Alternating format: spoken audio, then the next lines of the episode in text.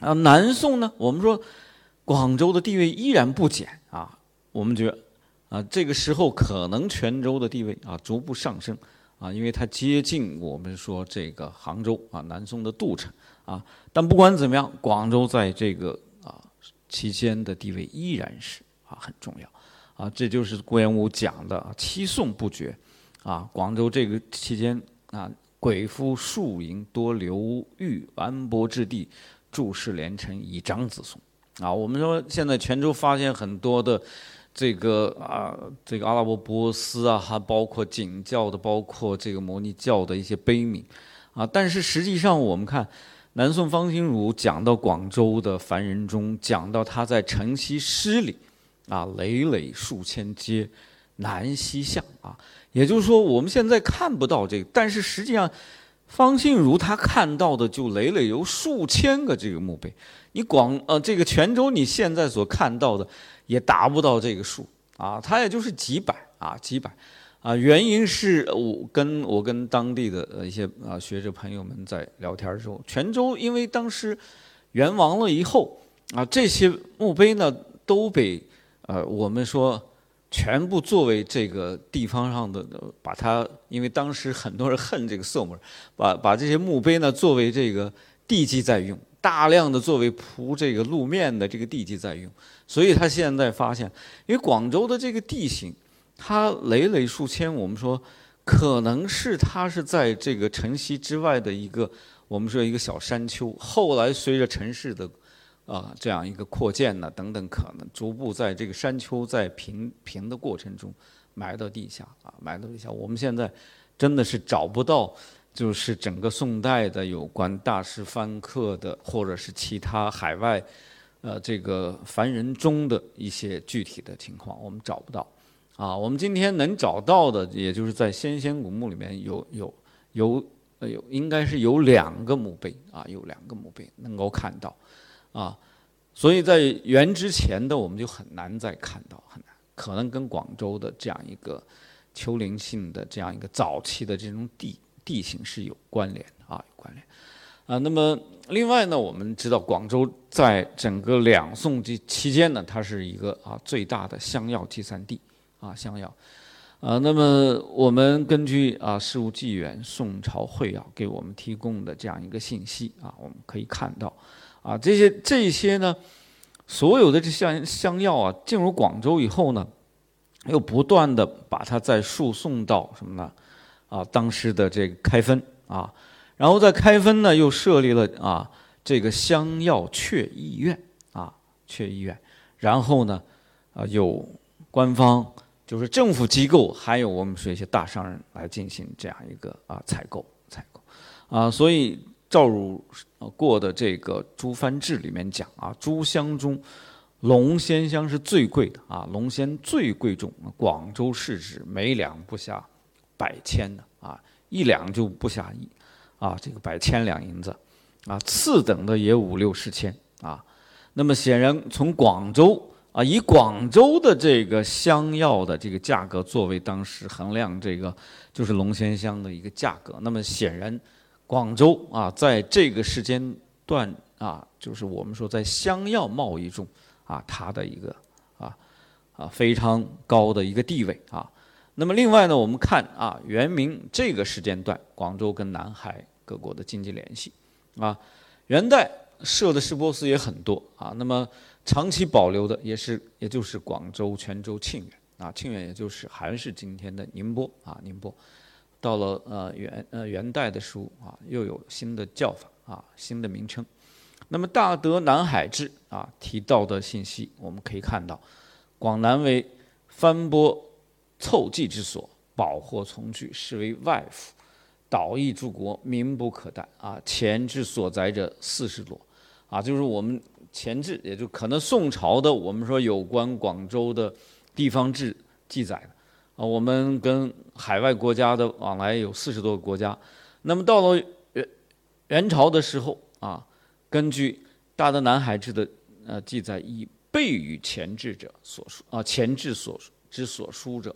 那么也就是说，呃，一倍的话就八十多。实际上，我们有些学者做详细的统计，我刚才前面也提到了，差不多跟海外有大大小的国家地区有一百四十多个，啊，一百四十二个，有人做了统计啊，做。那么另外呢，广州的我们说我们当时我们的输出品呢，海上贸易的输出品主要是瓷器，啊，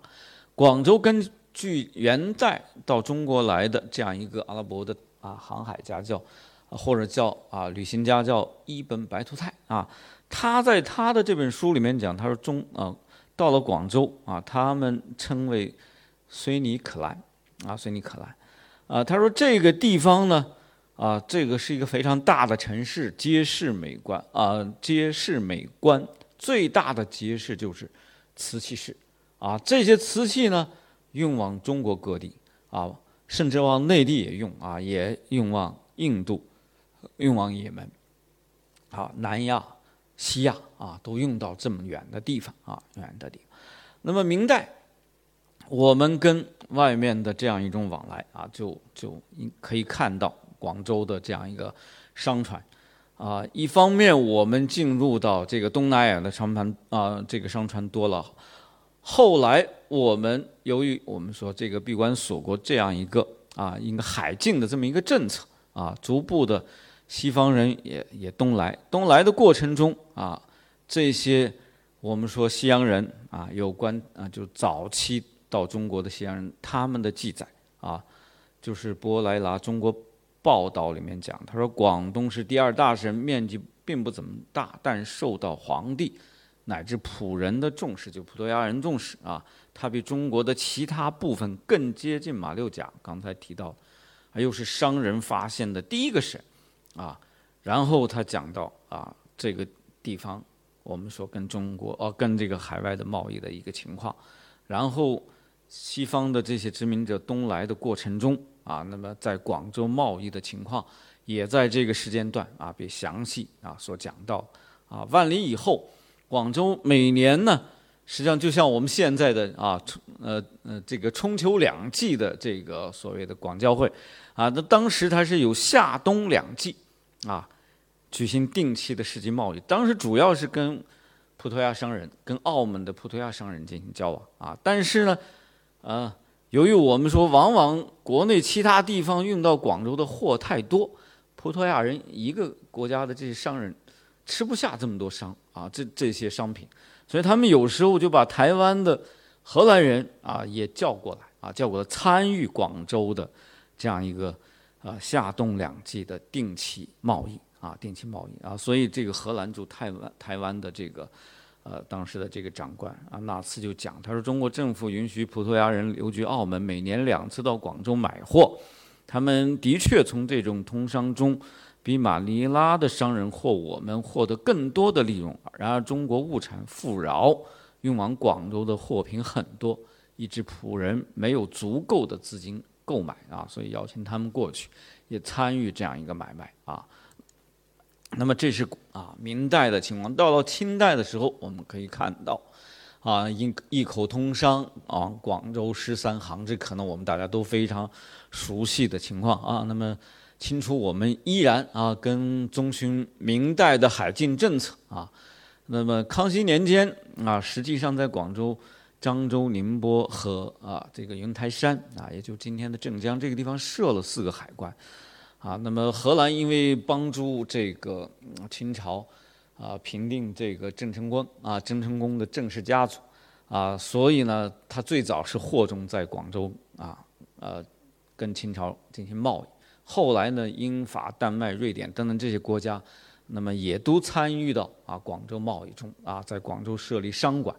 后来我们前面提到的啊，这个中国皇后号，美国独立以后也是派船到达广州啊。那么广州，那么就实际上成为啊最早跟这个欧洲、美洲啊进行贸易的这样一个城市啊。那么呃，到了乾隆啊二十二年，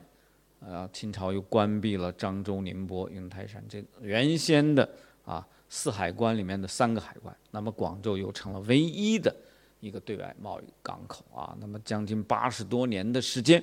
啊，也就是在呃鸦片战争之后的啊这个呃哦鸦片战争之前的啊这样一个八十多年时间啊，那么一直是以广州作为唯一的对外啊海上贸易的一个商口啊，海上贸易商口。所以这个期间呢，茶叶啊，包括瓷器啊等等啊，包括我们可以看到啊，这个大量的一些商品都是啊从从广州啊外销的。啊，那么当然也促进了广州本地的相关的一些贸易品的这样一个生产啊，贸易的生产。那么这是我们看到的十三行的啊这样一个啊发给瑞典皇后号航行中国的一个通行证啊，这是我们看到在今天的海珠区吧啊装船茶叶装船，然后它装上以后呢，中间这个船舶呢就是来自波士顿的一个商船啊，然后从这个小船。拉过去，弄到这边。当时的海珠区可能就是大量囤货的地方啊，大量囤货的地方，然后弄到这儿。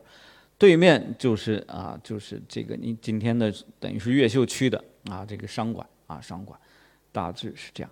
那么十三行这我们就不细讲了啊，它的就它的这个作为因这些商号，他们自身的这样一个。主要的功能和作用是什么啊？都实际上跟我们说前面提到的，啊呃这个石波斯啊、石波斯等等，它的职能是基本上是相等啊，基本相。这是我们说，呃这个广州商管区的啊，这个当时啊，这个英国一个画家叫丹尼尔啊，在一八零五年画的啊，这个那个。呃，一个情况可以看到啊，在当时的一个这个是商管区的一角啊，这也是啊，当时啊两幅油画产品啊，能够可以看到的这样一个贸易规模还是比较大的啊，人口也啊，这个参与贸易的人也比较多啊。那么另外商人嗯来了以后，他肯定跟中国会产生一一定的纠纷啊，还会产生一些呃，甚至我们说刑事案件啊。那么这个过程中，当然应该怎么样？啊，来处理这样一个问题，按照清朝相关的规定啊，那么当然这是我们说，就是行商啊，它有一定的责任啊，行商跟配合政府来怎么来解决处理这些问题啊，那么这是我们根据一些画面能看到，两广总督接见英国使团的这个是画，是在一七九四年画，这是十九世纪初啊，可能就是一八。呃，一几年的一个当时啊，在外商的商馆啊，由于这个我们说商业纠纷啊，这个我们说，呃，当时啊处理这个商业纠纷的一个场景啊，这个显然是在室内，这个室内的这个场景来看啊，当时规模也是非常大啊，规模非常大，啊，那么这个广州的十三行的商业贸易也导致了我们说。啊，我们说广州英语的产生啊，这个广州英语呢，实际上就是我们说在跟这个啊整个西方的贸易过程中啊逐渐形成的啊。那么我们根据啊海外的人啊对广州当时啊通信的这样一个呃英语的一个情况啊来来他的一个记载啊，就是一七九三年一个英国人讲啊，广州已经不再完全是中国人了啊，已经。不再完全是中国了啊！今天在内里人可以看到许许多多用罗马字写的招牌，常常可以听到人们说英语。这些现实已经有很长的历史了啊！这是我们说十九世纪二十年代出现的，呃，广州人编的鬼话的一个字典啊。这里面当然用用就是粤语来讲的啊。实际上这些学习这个呃呃，实际上更多的这个鬼话，实际上就是商业。商业英语啊，那么这不光是商人要掌握，一般的我们说一些店主啊，还有一些苦役啊啊这些啊，还有他的仆役啊，他们都学习一点啊，然后好好跟人家打交道啊。十三行贸易啊，刚才我们讲形成的这个茶叶贸易啊，包括啊很多的这样一个新的广州的一些产品啊，就是外销化。啊，油画外销画、水粉画的外销，还有玻璃画的外销画，这也是广州当时对外贸易中非常重要的产品。我们以往可能更多的，呃，认识到的就是我们的瓷器、我们的茶叶啊等等，其他我们包括丝绸等等啊这些。那么除此之外，我们看到啊，就是实际上当时啊。我们呃学习西方的这样一个，我们说他们的这样一个油画、水粉画，包括玻璃化啊这些产品在中国加工制作，然后再远销到西方啊，在西方产生非常重要的啊这样一个作用，然后形成的广彩啊，这也都是广州这个期间海上贸易啊所形成的新的产品啊，也就是我们讲的啊这个文化回流啊所形成的这样一个广彩产品啊广彩产品。那么当然瓷器。我们讲了是海上贸易中非常重要的啊一个输出品啊，那么呃连带着在广州周边啊早期的长沙窑，后来的潮州窑啊，到后来佛山啊，包括呃景德镇呃这个台培的生产，然后到广州加工的广彩工艺啊，那么这些都是啊促进啊我们看到的这广州的广彩工艺啊广彩广彩工艺。在当时西方世界的流行所带动的这样一个贸易啊，带动贸易，那么这都是啊，应该讲啊，近代以前啊，其他的城市所不具备的啊，不具备啊。那么这是贸易的情况。那么讲的贸易，我们说海上贸易当然离不开船舶。广州的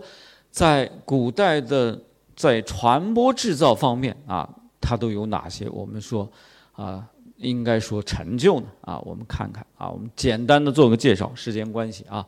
实际上啊，我们呃早先这个我们的一个啊，就是广东本地的著名的一个学者叫麦英豪，考古学者把这个当时的这个就是我们说呃儿童公园的啊那个遗址啊，就实际上现在我们认定是南越王宫的遗址啊，认定为是那个船厂遗址。啊，就是广州早先就有大型船厂，当然现在是被否定了的啊。呃，那么实际上我们根据南越王墓里面出土的这样一个铜制的，啊，就是铜制的这个体桶上面的一个传闻图里面，我们可以看到这个时间段啊，那么呃广州的这样一个船舶的制作的情况，这上面有六个人啊，那么有手持武器的啊，有。这已经有这个我们讲的后来的水密隔舱啊，就是下面的这个船舱都是一个一个割开的啊，搁在水密隔舱，还有橹，还有帆帆啊，还有帆船的帆啊。那么这上面上面体现出来的，它是一种尖尖底性的海船啊，尖底性的海船。那么说明啊，这个时代啊，那么广州已经有船舶制造的这样一个经验啊。那么两汉时期啊。这个楼船啊，讲到的楼船就是马援啊，傅伯将军马援在岭南制作的海船啊，制作的战船。这个呢，当然也是跟岭南地区、跟广州是有关的。这个楼船呢，被称为三重啊，三重。那么大致这是仿制的一个模型啊。那么可以看到啊，马援就是利用啊这个呃，我们说所谓的楼船啊，征服了岭南。各地啊，岭南各地水域的一些反叛势力啊，反叛势力啊。那么这是南北朝时期广州船舶的制造。那么提到的一个非常重要的啊，因为剧里面的啊，就讲到了鲁迅这个人啊，这是我们说南朝的当时反抗朝廷的一个啊地方的，我们现在叫起义军的一个义军的首领啊。当时啊，后来义军退到广州，在广州制造了这个叫八槽舰。啊，然后最后，他们利用这些船舶再往北上啊，沿啊这个，呃，制造很多的这个八槽舰北上啊，打到了我们说这个江浙地区啊，打到江浙地区。那么这个呃鲁迅的八槽舰呢，就是在广州地区制造的啊，据说啊层面呢有四层高啊，高有十多丈啊，十多丈。那么这都是看到早期。广州的船舶制造啊，船舶制造是非常先进的啊。那么这是鲁迅啊所呃造的八槽舰的一个，也是一个模型图啊。这里面也是有水密隔舱啊，水密隔舱啊。到了唐代的时候，根据林外代答记载的啊，那么就是实际上大诗人做的这个木兰皮船有很大，然后广州是。当时有仿造，因为很多实际阿拉伯人到中国以后，有些船舶它是跑，就是跑南海的啊，就近距离的海上贸易的这船舶很多是它依托广州来制造啊，广州制造。那么广州也有些船舶也是仿阿拉伯人的船舶来制造。刘雄的《临表异录》里面就讲到故人船，不用铁钉啊，只使光廊须系缚啊，又易咸水尽泽及粗丈而刃。这这个就是我我不细念了。这实际上讲的是阿拉伯的耶索分河造船技术啊，分河造船。那么这个技术也已经传到。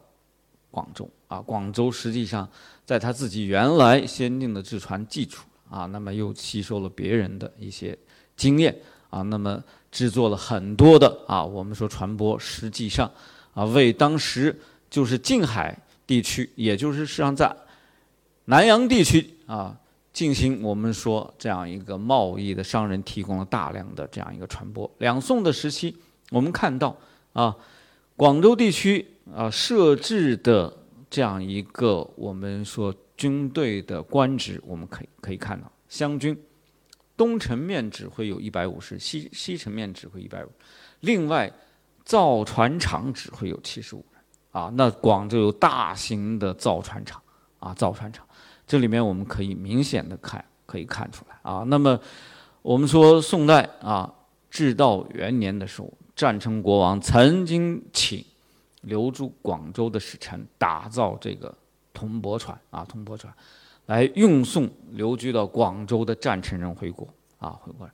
那么文献通考也讲到了大中相夫八年，就是在南南印度啊，我们叫朱连国的王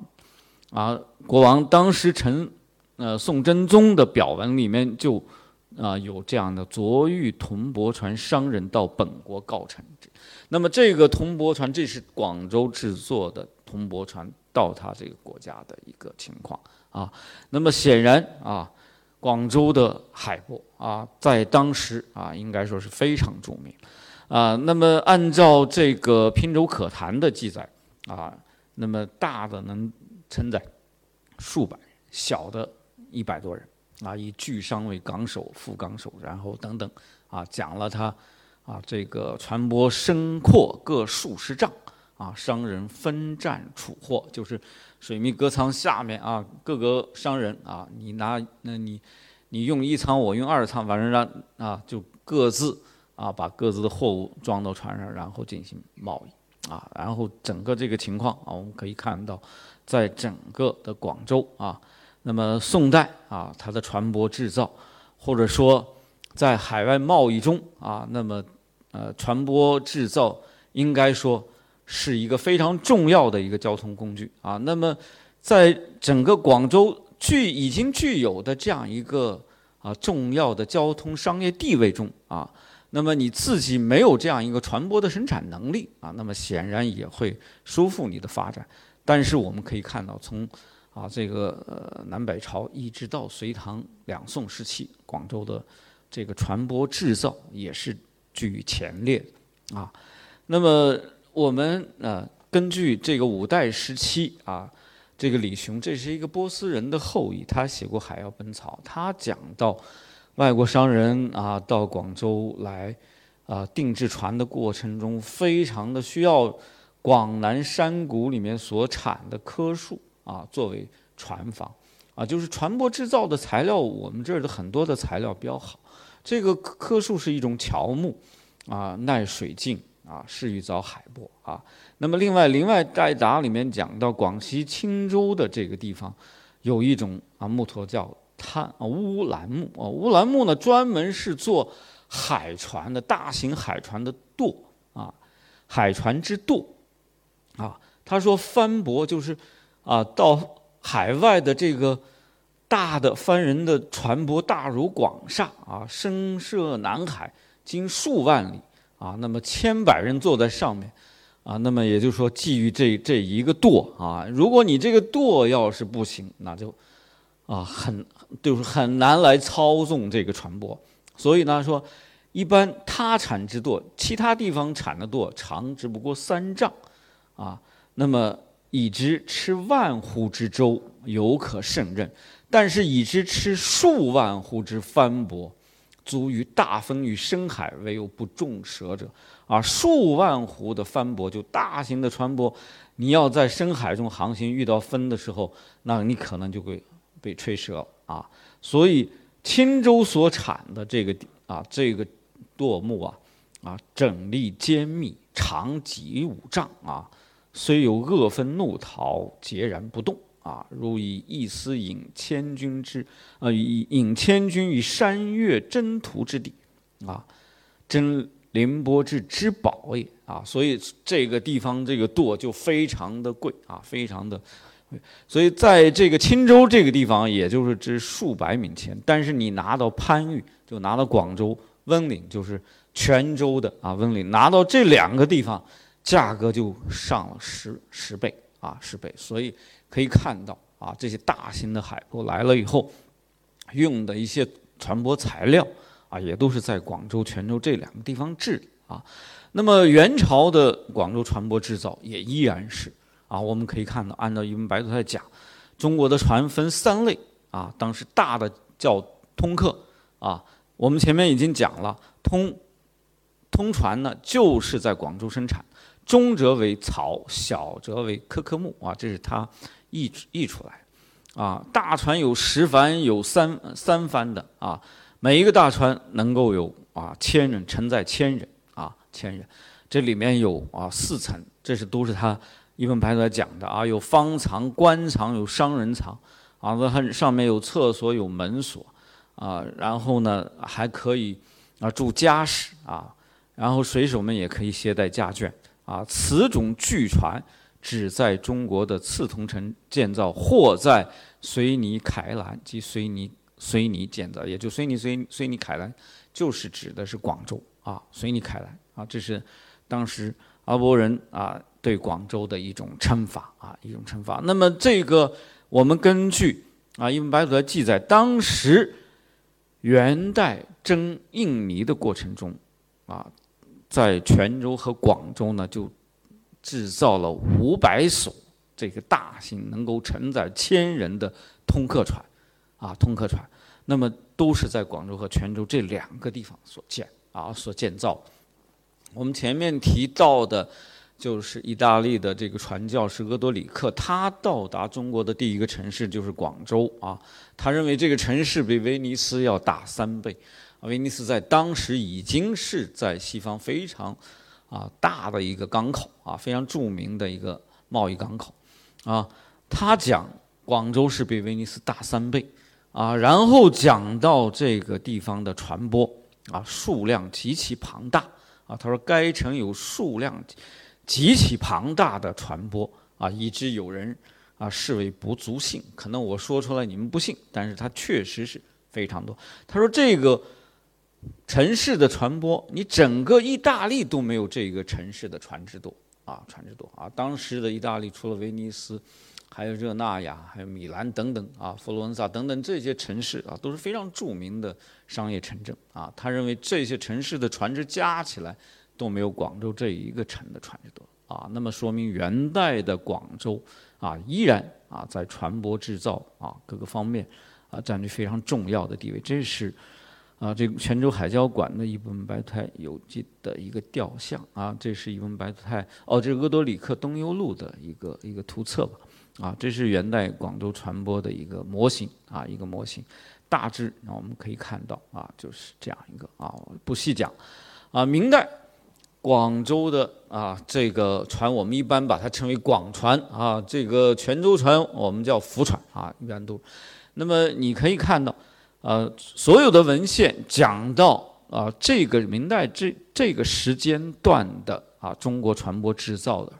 那么都是以广船和福船啊作为代表性船舶的，而且也可以讲啊，说是啊，呃，最具有啊，在那个时代啊，在整个东亚海域世界里面啊，甚至我们说在整个亚洲世界，这个船舶制造是啊颇具水平的这么一个。呃，地方一个就是广州，一个是泉州啊。但是啊，他讲到这个广船的时候啊，往往将广船有时候要胜于什么呢？胜于福船啊，胜于福船。那么这里面的啊，相应的一些我们说这样一个记载，大家可以看啊，广船的货物容量大则可容三四千担，小则可容七八百担一只，一二千担啊。这类船呢，木质坚固耐用，使用期限可以达到六十年之久啊。那么这个我们根据郑若曾的这个《筹海图编》，当时跟倭寇作战时期也大量的。征运广船和浮船，啊，广船、浮船，那么这里面他就讲到了广船比浮船还要大，啊，因为广船多用热带的硬木啊，如铁力木啊，就是柚木来制造，所以它的木质坚固耐用，使用长久啊。那么另外呢，王在景啊，这是曾经做过兵部尚书的啊，那么他当然调兵遣将，他来负责的。在针对倭寇的时候啊，那么大量的广船被调用。他在讲到广船跟浮船的区别的时候，他讲啊，广船是浮船犹大啊，比浮船大，其坚质也远过之啊。那么就是它坚硬也是有远远超过浮船啊。广船乃铁力木所造，它的材料不一样啊。浮船不过是松杉之类而已。啊，二船在海若相冲击，就是在海上这两个船如果要相互冲击的话，浮船即碎啊，不能当铁力之坚也啊，不能被这个铁力之间就指的是广船啊，广船是以铁力木造啊，不能有铁力木这样坚固啊，这样坚固啊。那么这是我们看到的郑若曾的《筹海图编》里面啊，看到这个中间就是这是广船啊，这是浮船。啊，你可以看到啊，这是沧海啊，沧海船史。那这里面明显的可以看到广船啊，那么体现的非常的啊高大啊，非常高大。呃，那么广船上的设施呢啊，那么这里面那么一般是啊，你看两旁设架，便于摇落啊，然后等等吧，反正有舵啊，有炉啊。然后呢，上面也有很多的相应的一些设置啊，呃，运毛呢，重达上千斤啊，上千斤啊，一千斤啊，因为船为了这么一千斤的锚呢，非常重了，所以船上一般配备有提毛的绞缆的那个云车啊，有专门有机械的绞缆云车，因为抗倭啊，然后呢配配有武器啊，配有武器。还有弗朗机炮、磁炮啊、皮子炮等等啊，那么这里面都可以看到，就王在锦根据他的这样一个记载啊，显然这个广船在当时的这样一个先进性啊，那么其他的我就啊不细讲了啊。那我们到晚期的时候，古代晚期的时候啊，我们有一个非常著名的啊这个广船的一个代表性的船舶，就叫齐英号，它应该大约。建于啊，这个船舶建造于应该是在，呃，就是这个鸦片战争前面啊，它是由，呃，以两广啊这个总督广州钦差大臣戚英的这样一个名字啊来来命名的啊。那么这个这这个船舶呢，广船的这个船舶啊，全长是五十米，宽十米，啊，深五米，载重是七百五十吨啊，它就是由柚木、铁力木造成。十五个水密隔舱，啊，三个尾啊，最高的这个主尾是二十七米啊，那么，呃，两边的头尾的一个二十三，一个十五啊，那么这是你可以看到。然后这个七英号呢，一八四四六年的时候，他从后来被英国人买，然后从香港出航，然后经南海、印度洋，本来他要去欧洲，去英国。结果到好望好望角到达这个圣赫拉纳岛的时候，遇到了一个逆风，然后一下子偏离航向，飘到哪？飘到美洲了啊！所以他到了纽约，到了波士顿，然后又从波士顿，啊啊横渡大西洋，到了英国啊，到了英国。当时横渡大西洋的时候，啊，英美之间当时定期的游轮啊啊都没有它的航行时间短。啊，它二十一天就跨越大西洋，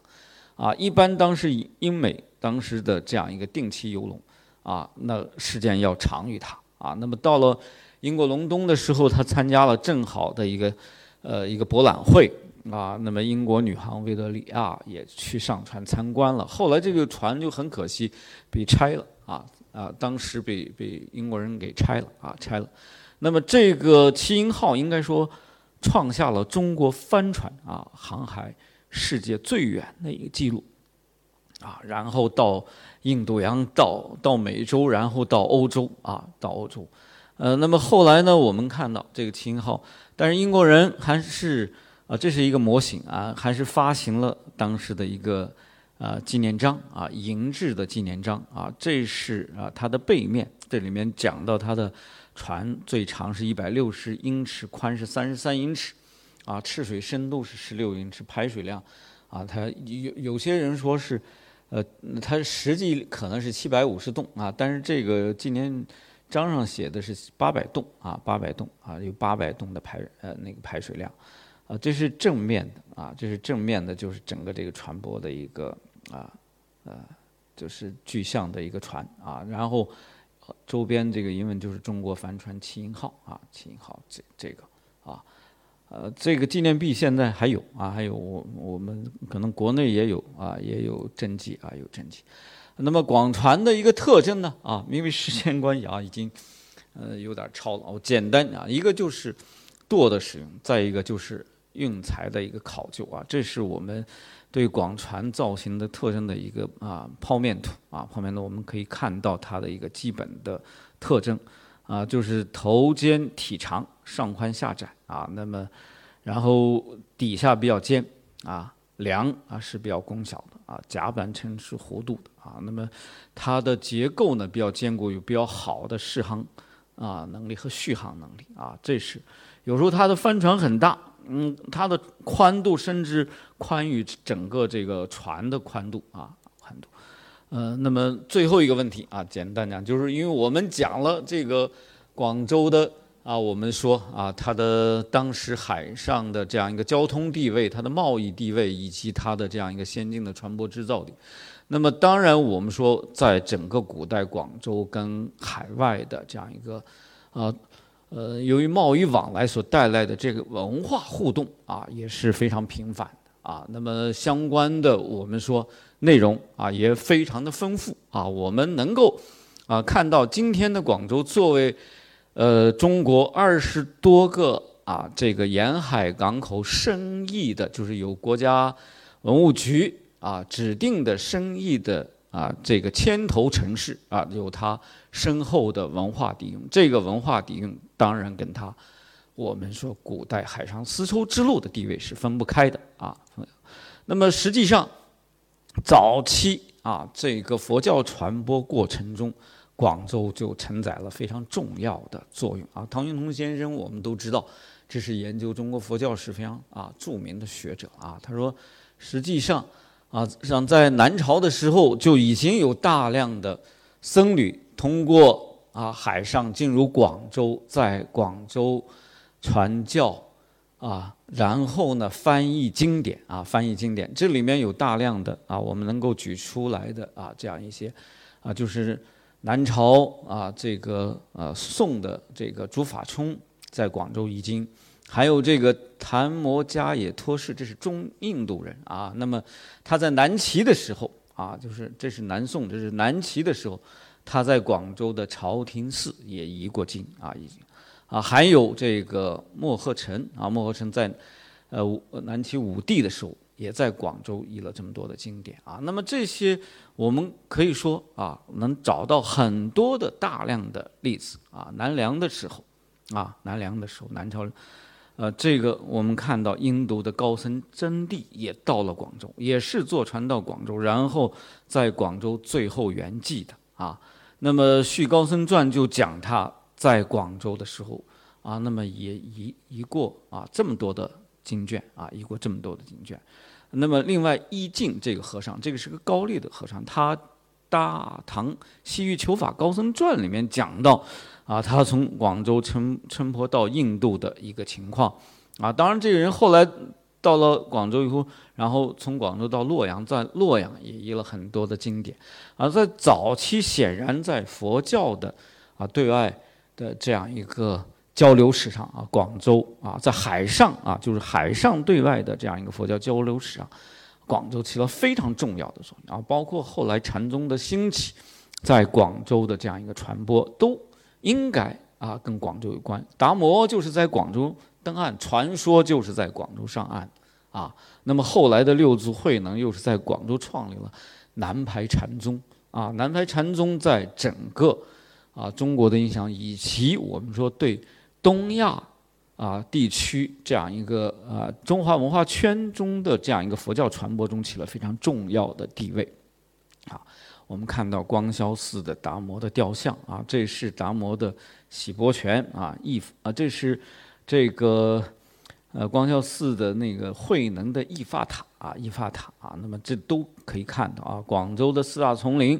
啊，这个海庄寺、六榕寺。华林寺啊，华林寺就是达摩最早来的这个地方，那么都是跟我们说海上啊文化交流有着密切的关系啊。那么从伊斯兰教来讲，那么我们说一般啊，这个研究伊斯兰教的人最早到中国来的第一个啊，我们说传教士啊，他叫晚晚哥苏啊，晚哥苏，他的墓呢就在今天越秀公园对面的。啊，就是这个，呃，叫什蓝蓝，我一下想不起来。那那个，大家应该知道，越秀公园对面有有一个啊啊，那个小公园叫蓝什么？啊，蓝浦对，蓝浦公园的后面啊，蓝浦公园就在这个地方啊，就是这是这个晚格苏的墓。那么他所建在中国的第一个清真寺啊，就是今天的广塔寺。就我们也叫怀神寺啊，这也是啊，可以看到啊，海上丝绸之路中啊，这个作为我们说文化交流的一个重要遗迹，到现在依然存在啊。这是先贤古墓，就是我们看到兰浦公园后面的这个先贤古墓的墓道啊，这是前面的一个啊，目前的一个廊亭啊，目前的廊亭。另外，天主教、基督教啊，它都是通过啊。广州，那么逐步的啊，那么向国内啊，那么延伸。那当然，我们说天主教在这个我们说明代的时候，当时广州的啊，这啊这个整个广东的啊两广的这样一个都会是在肇庆，但是他从肇庆，我们说利玛窦，然后先到广州，再从广州北上京城，然后他成为西学东渐第一人啊。包括我们说沙面的这些天主教堂、石狮教堂，都体现出来早期广州在天主教啊传播过程中的作用。那么，这个从基督新教来看啊，马里逊啊，那么作为今基督新教进入中国的第一人啊，第一任传教士啊，那么他有个有很多的第一啊，他是第一个将新月、旧月啊全全部介绍、完整介绍到中国的人。啊，然后他的中译本是一八一三年在广州问世的啊，发行了很多。他编撰的华音字典啊，还有创办的查士苏美月统计传等等，还开办的华英书院等等，这些包括培养本土的教师，这都是在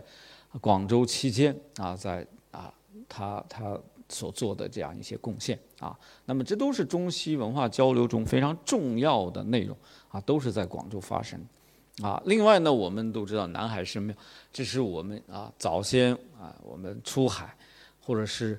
呃我们说进行海上贸海上活动中啊非常重要要祭祀的一个神志啊神志，也就早先的南海神是朱融了啊，这我们都知道啊。那么朱融有关南海神的呃神庙的这个修建时间啊，大家一般都认为是在隋代的时候，隋代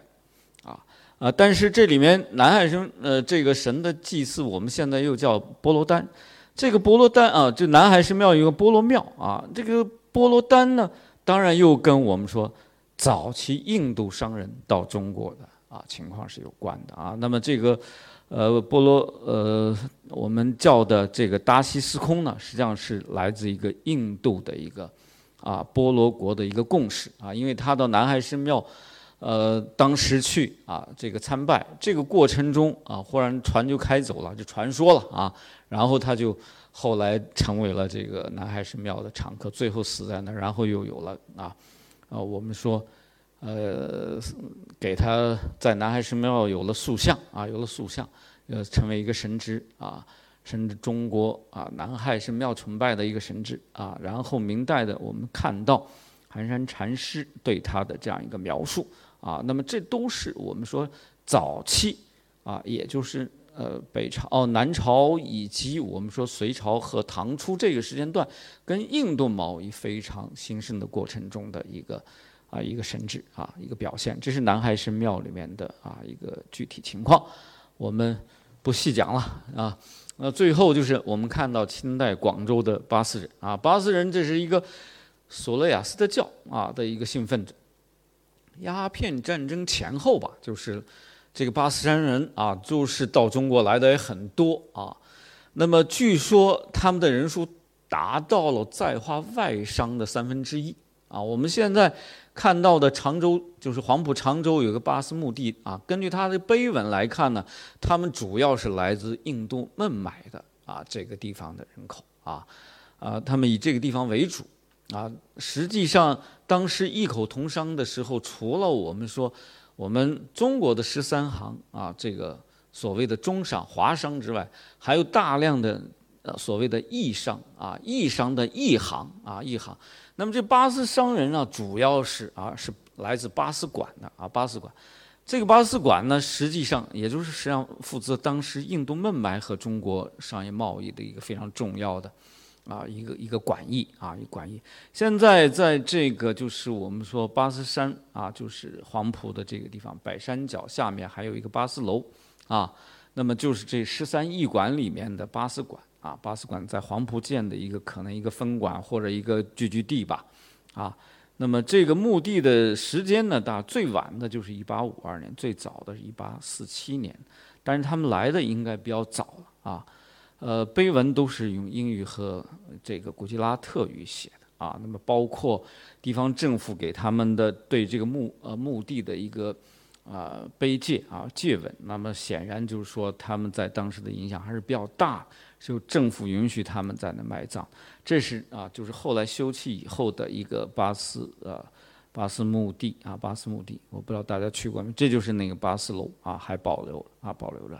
那么这就是我我想要给大家介绍的有关啊广州在古代海上丝绸之路啊的一些啊主要的一些内容啊。那当然我我说啊，在很短的时间内很难把广州在整个我们说。两千年内啊，我们说它在海上贸易，呃呃，海上丝绸之路贸易过程中所发挥的作用啊，一一介绍给大家啊，我只能简单啊，就啊上述的五个层面给大家做一啊介绍。好，谢谢大家。